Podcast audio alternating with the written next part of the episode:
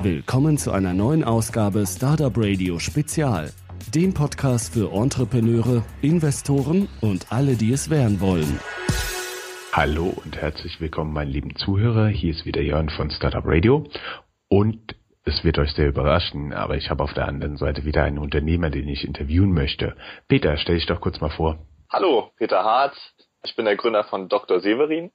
Dr. Severin ist ein Startup, das sich darum kümmert, Frauen vor Rasierpickeln und Punkten nach dem Waxing zu schützen. Und das gilt natürlich auch für Männer, aber ich sage immer gerne Frauen, weil das unsere Hauptfokusgruppe ist. Hallo Jörn, danke, dass ich hier sein darf. Gerne doch, freut uns. Das Interessante ist nämlich, du bist auch ein Unternehmer aus Frankfurt. Richtig. Und wir sind so ein bisschen auf dich aufmerksam geworden, weil du in deiner Kategorie auf einem uns allen bekannten Online-Marktplatz so ein bisschen die ganz großen Jungs wie Nevea und Co. abhängst. Ja, ein sehr, uns sehr bekannter. Den haben wir auch sehr viel zu tun. Das ist richtig.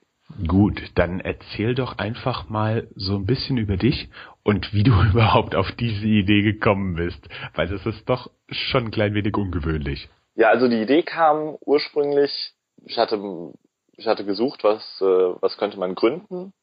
Und dann wurde ich darauf aufmerksam gemacht, dass es für das Problem überhaupt keine richtige Lösung gibt.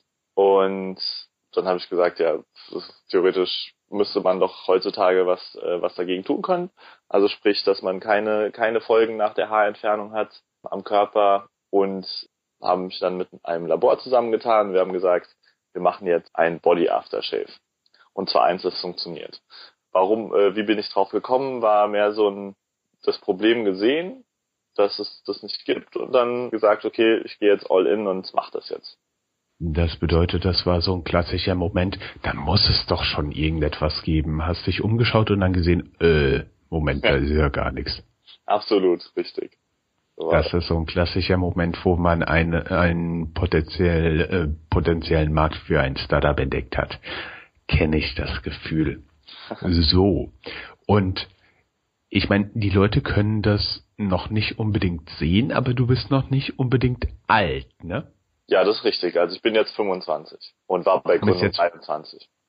23. Und was hast du vorher gemacht?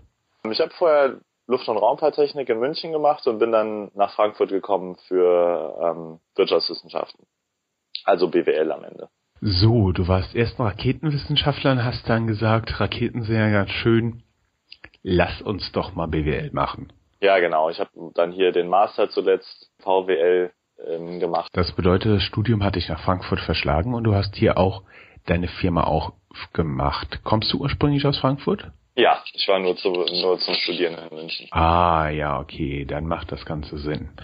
Und jetzt kannst du vielleicht noch mal so ein bisschen erzählen, wie bist du denn ursprünglich mit der Idee losgegangen? Also du hast gesehen, okay, Moment, äh, Freundin A, B und C haben das gleiche Problem. Es gibt noch keine zufriedenstellende Lösung. Und dann stehst du ja erstmal da, äh, äh, so, und was mache ich jetzt? Ich kann das Ganze so schlecht zu Hause in der Waschmaschine zusammenmischen. ja, das ist richtig. Also als dann der Entschluss gefasst war, das jetzt auch wirklich zu machen, ging's los. Ich habe mich erstmal mit befreundeten Studenten aus Pharmazie und Medizin zusammengesetzt, hier aus der Region und dann ähm, haben wir noch danach ein paar Apotheker aus deren Netzwerk zu Rate gezogen und haben grundsätzlich erstmal überlegt, wie, wie könnte man sowas, wie könnte man sowas zusammensetzen. Und dann kam eine Zeit, äh, ging ein Jahr lang, bin ich täglich zwischen Uni und Labor hin und her gependelt. Und ähm, da haben wir entwickelt und dann wieder verworfen und dann wieder weitergemacht. Und am Ende, am Ende stand ein Produkt da, das so gut war, dass innerhalb von drei Monaten die ersten Verkaufsränge bei, bei Amazon in den Bestsellerlisten erklommen waren und dann innerhalb von acht oder neun Monaten wir das meistverkaufte Aftershave bei einem damit geworden sind. Mhm. Kannst du vielleicht noch mal so ein bisschen drüber reden, wie dieser Entwicklungsprozess vonstatten ging, weil als Raketenwissenschaftler und angehender VWLer hat man ja nicht unbedingt eine enge Beziehung zur Chemie oder zur Körperpflege, also Körperpflege selbst, aber Körperpflegeprodukten. Wie, wie, wie bist du da eigentlich vorgegangen? Also ich stelle mir da so irgendwie Keine Ahnung, ich habe ehrlich gesagt gar keine Idee. Und deshalb, wie bist du da wirklich vorgegangen? Also absolut. Also ich habe natürlich von meinem Hintergrund her keine Erfahrung in der Entwicklung von Kosmetik. Allerdings habe ich mir einfach die Leute, Leute zusammengesucht, die man, äh, die dieses Wissen hatten oder haben immer noch und äh, habe das dann mit denen zusammen gemacht. Einfach die, die Experten dafür zusammengetrommelt. Und wie hast du das Ganze finanziert? Ich kann mir vorstellen, in Jala mit dem Labor zusammenzuarbeiten ist nicht gerade eine günstige Sache, oder? Ja, genau. Also ich habe im Prinzip immer gearbeitet neben dem Studium und auch schon vorher und habe dann auch einen sehr angenehmen Deal machen können mit der Entwicklung und Erstproduktion, so dass es möglich war, mit einem ja, niedrigen fünfstelligen Bereich anzufangen. Okay. Und jetzt hast du das Ding irgendwie in der Hand. Ja. Äh, wo, warte mal, wir waren schon dabei, du kannst es weder in der Waschmaschine mischen noch in der Badewanne machen. Wo stellt man dann eigentlich so ein Produkt her, wenn du erst einmal eine Mischung hast, die du mit dem Labor entwickelt hast? Oh, da gibt es, da gibt es Auftragnehmer, sogenannte Lohnhersteller, und die machen quasi einen Auftrag, so wie Zulieferer in der Automobilindustrie oder sowas, produzieren eben das, was die Firma haben möchte. Also das machen die, das macht im Prinzip jeder in der Branche, nennt sich dann auch Outsourcing und da wird die Produktion eben ausgelagert auf andere Firmen. Okay, verstanden. Und dann hast du die ganzen Dinger bei dir im Wohnheim stehen gehabt? Nee, wir haben äh, wir haben wir nutzen zwei Lager zurzeit und es kommt jetzt ein drittes dazu, alle in Deutschland und versch verschiffen von da. Also wir nutzen die äh, Amazon-Lager mit und da wird dann alles verpackt und verschickt. Ist also quasi auch outgesourced. Das bedeutet, du siehst eigentlich relativ wenig von deinen Produkten, kann das sein? Ja, genau. Also ich sehe persönlich natürlich alle einmal, wenn die produziert wurden und dann noch einmal alle, wenn die beim Lager ankommen, um sicher zu gehen, dass alles, alles gut läuft. Und danach sehe ich einen großen Teil der Produkte erstmal nicht, weil die im Lager sind. Dann ab und zu äh, schaue ich mal, dass da alles, alles richtig läuft. Aber wichtig ist, ich habe bei mir zum Beispiel im, in den Räumen, die wir nutzen, nur einen Bruchteil der Ware. So, du hast auch schon gesagt, du nutzt die schöne neue Welsch und einen uns allen bekannten großen Online-Versender. Ja. Ist das eigentlich dein einziger Absatzkanal und wie muss man sich das vorstellen? Also du gehst da hin und sagst, okay, ich habe hier alle Tests, das ist das Produkt, das mag ich bei euch einlagern und dann sagen die ja. Und ich meine, dann hast du das Produkt ja immer noch nicht verkauft, oder? Ja, das ist absolut richtig. Also ähm, äh, wir nutzen oder ich nutze Amazon ähm, gerne, aber wir haben äh, festgestellt, dass der stationäre Handel nun mal immer noch sehr stark ist und berechtigt auch. Von daher sind wir jetzt äh, in allen Apotheken verfügbar in Deutschland, was sich, was sogar ein Stück weit schneller wächst als die Verkäufe äh, online. So, das bedeutet, du hast jetzt erstmal Vertrieb in Deutschland. Ich kann mir vorstellen, Amazon verschickt so nach Deutschland und die umliegenden Länder. Und wie ist das eigentlich? Bist du dann schon damit zufrieden, nur in Deutschland ein Produkt zu vertreiben? Ja, also wir ähm, gehen gerade international. Wir haben letztes Jahr begonnen, in Frankreich zu verkaufen und dort Marketing zu machen. Und jetzt gehen wir, was, wo man sagen muss, äh, Amazon ist ein guter Partner. Wir haben direkt schon die Logistik für 26 Länder und jetzt gehen wir gerade UK und äh, neuerdings USA und sind dort verfügbar und machen, fangen an Werbung zu machen und sehen erste Sales und mit Deutschland meinen wir natürlich Deutschland, Österreich, Schweiz. Das habe ich jetzt verstanden, aber kannst du vielleicht noch mal so ein bisschen die Geschichte erzählen, wie konntest du eigentlich ursprünglich mal diese Produkte loswerden? Also sprich, wie hast du die Welle losgetreten? Wo war dieser Moment, wo es auf einmal anfing von selbst zu laufen? Oder haben die Leute das einfach irgendwie irgendwann mal auf Amazon entdeckt? Ah ja, also die ersten Sales kamen, wir haben das Produkt wurde stark nachgefragt und es gab auch viele Blogger und, und YouTuber, die ähm, über das Problem quasi mehr oder weniger berichtet hatten, vorher schon. Das war auch äh, bei der ersten Research-Runde, ob das eine, ob das ein funktionierendes Geschäftsmodell sein könnte, war das aufgefallen. Und wir haben dann begonnen, am Anfang, als wir das Produkt dann fertig entwickelt hatten, direkt schon die ersten davon anzuschreiben und ihnen anzubieten, dass wir denen ein Produkt schicken, das sie mal testen können und darüber kamen dann die ersten Sales. Also da waren welche, die waren total begeistert davon und haben dann auch tatsächlich das Video gedreht. Das ist ja ein relativ intimes Thema, könnte man sagen, so dass es ähm, natürlich nur für manche in Frage kommt, ein Video darüber zu drehen, über, über Enthaarung am Körper. Und darüber kamen dann die ersten Sales, ja. Du hast also gar nicht diese klassische Methode genutzt und gesagt, ja, also ich schalte erstmal da anzeigen, ich mache mir erstmal Google AdWords und so, sondern du bist direkt dahin gegangen, wo auch deine Zielgruppe ist, wo die interessierten Männer und Frauen sind. Ja, das stimmt. Also ähm, wir haben tatsächlich letztes Jahr so gut wie gar keine Werbung in dem Sinne aktiv aktiv geschaltet. Ähm, das kann natürlich auch unter Werbung bezeichnet werden, allerdings keine, keine von den klassischen genutzt. Weil wir die Ressourcen, die, ähm, also die Cashflows brauchten für die, direkt für die Weiterentwicklung. Und das haben wir jetzt, glaube ich, ganz gut verstanden. Jetzt ist natürlich die nächste Frage.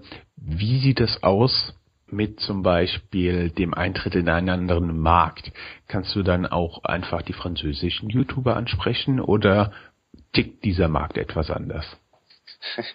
Ja, tatsächlich machen wir das genau so. Äh, den Ersteintritt im Markt schicken wir erstmal an YouTube-Betreiber, also Kanalbetreiber oder, oder Blogger, die wir auf Events kennenlernen oder irgendwie äh, mit denen in Kontakt kommen, schicken wir denen erstmal ein Sample und äh, hoffen dann natürlich darauf, dass es denen gefällt und dass sie dann darüber ein Video machen.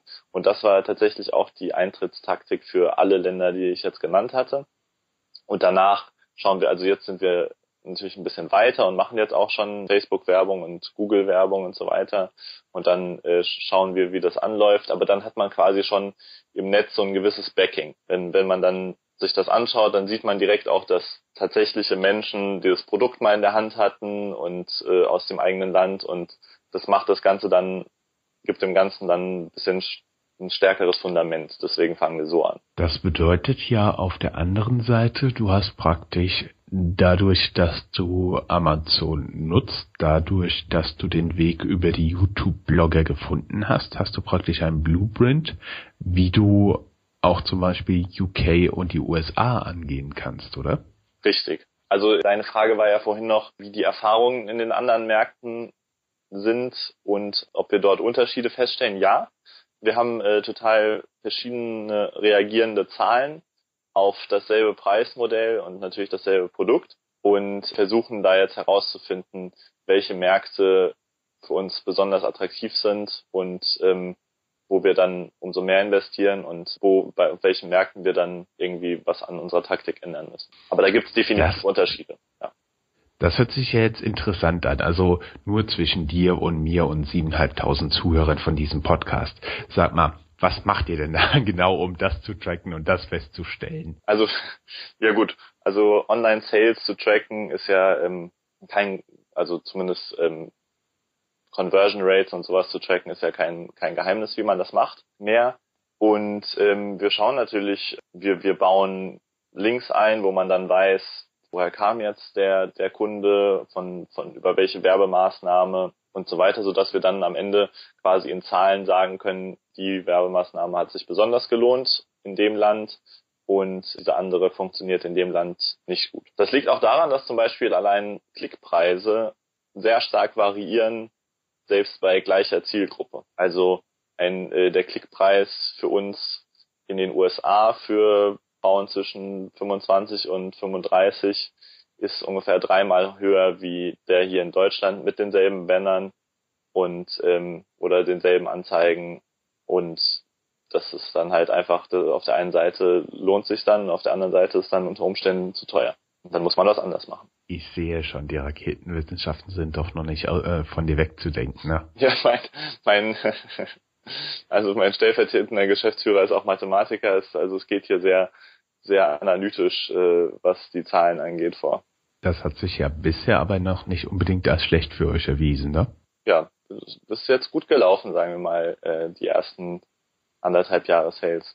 So, und jetzt hast du ein Produkt, das möchtest du in mehrere Länder verkaufen. Bist du dann damit auch zufrieden oder hast du noch so ein paar größere Pläne? Ja, genau. Also wir ähm, sind dabei, die Produkt, die Produktvielfalt äh, sehr gezielt, also sehr präzise zu erhöhen, also nicht einfach ähm, zu einem breiten Kosmetikanbieter zu werden und weil wir fürchten, dass unser Image damit ein bisschen verschwimmen könnte in der dem großen Pool der Anbieter. Wir bleiben sehr nah an dem jetzigen Produkt, haben jetzt schon Anfang diesen Jahres ein, eine Bio-Version von unserem Produkt rausgebracht, also sprich ein bio und ähm, arbeiten gerade an einem weiteren Produkt, was ähm, in der im, im letzten Quartal äh, in die Tests laufen könnte. Aber wir, ähm, wir machen das sehr präzise. Und Tatsache ist auch, dass unser ursprüngliches Produkt immer noch 90 Prozent der Sales macht. Und äh, auch einfach sehr stark performt. Und das liegt dann daran, dass wir diese Ausrichtung haben. Hat das deine Frage beantwortet? Ja, das hat das. Wenn du jetzt noch den Leuten, die hier zuhören und sich für eine Unternehmensgründung interessieren, was würdest du denen gerne noch mit auf den Weg geben, bevor sie so den ersten Schritt machen? Ich würde den Leuten auf den Weg geben, sich sehr genau zu überlegen, was sie machen wollen und dann aber auch dafür quasi all in zu gehen. Also ähm, das dann sich sehr genau zu überlegen, will ich das wirklich? Ist das ist die richtige Idee? Und dann eben wirklich die ersten Jahre oder wie auch immer zu pushen und äh, dabei aber immer noch mit einem kleinen Auge, mit einem kleinen Vernunftsauge, ob es irgendwann keinen Sinn mehr macht und dann unter Umständen was Neues machen, was dann vielleicht sich viel mehr lohnt, als zu machen, die, die nicht funktioniert, aber auch nicht zu früh aufzugeben. Also das äh, da sehr genau Gedanken machen, wo stehe ich gerade, macht das hier Sinn, was ich hier mache und quasi jeden Tag das Beste fürs Unternehmen zu tun, was man, was man sich gerade ausdenkt. Du kannst aber auch keinen Tipp dafür geben, wann der Moment gekommen ist, die Segel zu streichen oder dass das einfach nur mal ein Durchhänger ist und man weitermachen soll. Konkret ist das relativ schwierig. Das, ähm, aber zumindest immer ein kleines Auge darauf halten, ähm, in, nach vorne und nach hinten, nach oben. Wunderbar. Das waren meine Fragen soweit. Oh, vielleicht noch eine Frage. Also, das hört sich ja alles sehr interessant an. Hast du eigentlich irgendwann mal externes Kapital genutzt, um das Ganze zu boosten, oder ist das alles gebootstrapped? Das ist tatsächlich bisher alles gebootstrapped. Suchst du noch Mittel für die Expansion? Ja, wir planen gerade den Eintritt in sechs weitere Länder und dafür würden wir Kapital jetzt einsammeln. Also der, der Beschluss intern ist letzte Woche gefallen und äh, jetzt geht's los auf die Suche. Sehr schön. Dann stellen wir natürlich den Leuten selbstverständlich wie immer den Link zu deiner Website zur Verfügung. Und für jeden potenziellen Investor, der da draußen rumschwirrt und sich das jetzt anhört, hm, ist der eigentlich groß genug für mich? In, in wel, äh, welche Kragenweite habt ihr? Also wie viel Umsätze macht ihr da? Ähm, wir, wir schauen dieses Jahr auf etwas über eine halbe Million und ähm, haben letztes Jahr abgeschlossen mit 130.000, sind dann relativ also wir haben quasi letztes Jahr im Januar angefangen mit, mit 1000 Euro in Sales und hatten dann 130.000 am Ende des Jahres und haben jetzt das Jahr begonnen mit Monaten teilweise mit 30 und dann jetzt so Richtung 50, 60.000 und ähm, versuchen konservativ zu schätzen, aber schauen deutlich auf jeden Fall über eine halbe Million für dieses Jahr. Sehr schön, dann wünsche ich dir auf jeden Fall mal viel Erfolg. Bei dem Sales-Ziel ein einer halben Million. Es würde uns natürlich sehr freuen, wenn wir dich nächstes Jahr noch einmal im Interview haben oder in den nächsten Jahren und deine Erfolgsgeschichte so ein bisschen weitergegangen ist. Vielen, vielen Dank. Sehr gerne. Es freut mich unheimlich, dass das jetzt funktioniert hat. Was unsere Zuhörer nicht wissen ist, dass unsere Verbindung dreimal abgebrochen ist und dass wir diverseste Male wegen schlechter Verbindung, keine Ahnung, vielleicht wütete wieder irgendwo ein Botnet im Internet ähm, wegen Verzerrung und so diverseste Fragen und Antworten immer wieder neu machen mussten. Vielen, vielen Dank trotzdem für deine Geduld. Ja, sehr gerne. Das war eine Folge Startupradio.de. Weitere Gespräche mit Gründern, Investoren und Organisatoren von Startup-Events findet ihr auf www.startupradio.de.